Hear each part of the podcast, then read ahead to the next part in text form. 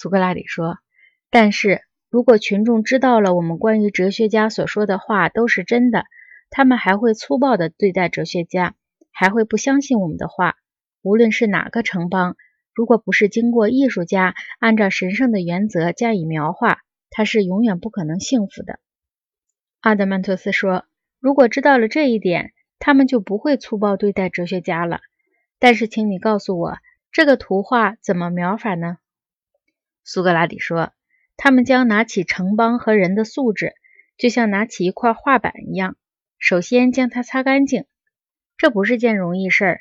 但是无论如何，你知道他们和别的改革家第一个不同之处就在这里，在得到一个干净的对象。”或自己动手把它弄干净之前，他们是不肯动手描画个人和城邦的，也不肯着手立法的。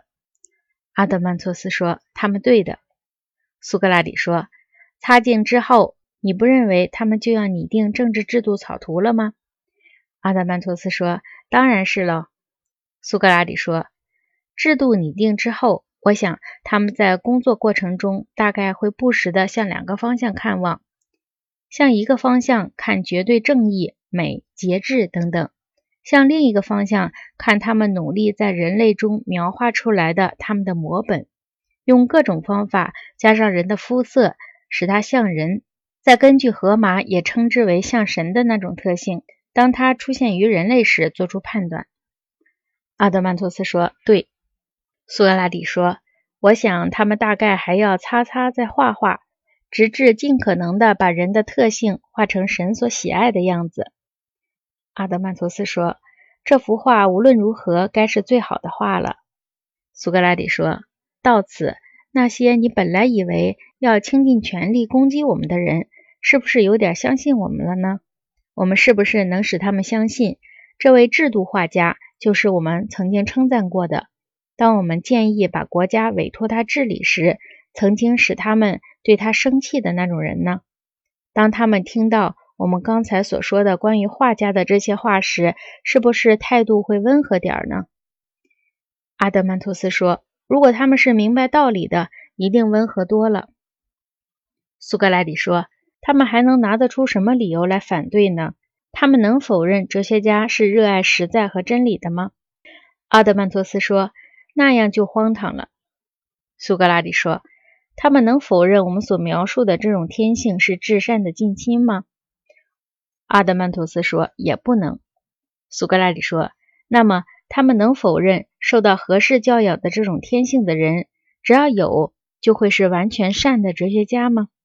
或者，他们宁可认为我们所反对的那种人是完全善的哲学家呢？”阿德曼托斯说：“一定不会的。”苏格拉底说：“那么。”当我们说，在哲学家成为城邦的统治者之前，无论城邦还是公民个人都不能终止邪恶，我们用理论想象出来的制度也不能实现。当我们这样说时，他们还会对我们的话生气吗？阿德曼托斯说：“或许怒气小一些。”苏格拉底说：“我们是不是可以说，他们不单是怒气小一些，而是已经变得十分温和了，完全信服了？”以致单是羞耻心，如果没有别的什么的话，也会使他们同意我们的论断了呢？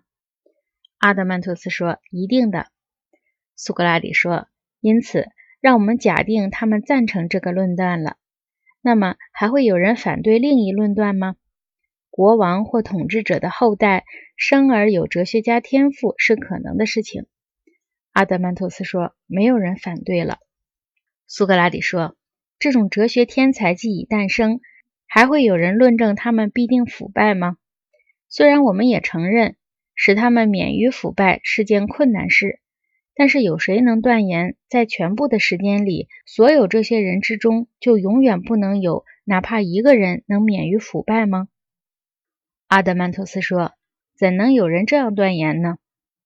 苏格拉底说：“但是的确，这样的人出一个就够了。”如果有一个城邦服从他，他可以在这里实行其全部的理想制度的话，虽然眼下这个制度还没人相信，阿德曼托斯说：“是的，一个人就够了。”苏格拉底说：“因为他继承了那里的统治者，把我们描述过的那些法律和惯例制定出来，公民们情愿服从，这的确不是不可能的。阿德曼托斯说：“的确。”苏格拉底说：“那么别人赞同我们的看法，这是什么奇怪的不可能的事情吗？”阿德曼托斯说：“我认为不是。”苏格拉底说：“再说，既是可能的，那么我认为这已充分说明这些事儿是最善的。”阿德曼托斯说：“是充分表明了这一点。”苏格拉底说：“因此，我们关于立法的结论看来是，我们的计划如能实现，那是最善的。实现虽然有困难，但不是不可能的。”阿德曼托斯说：“结论是这样，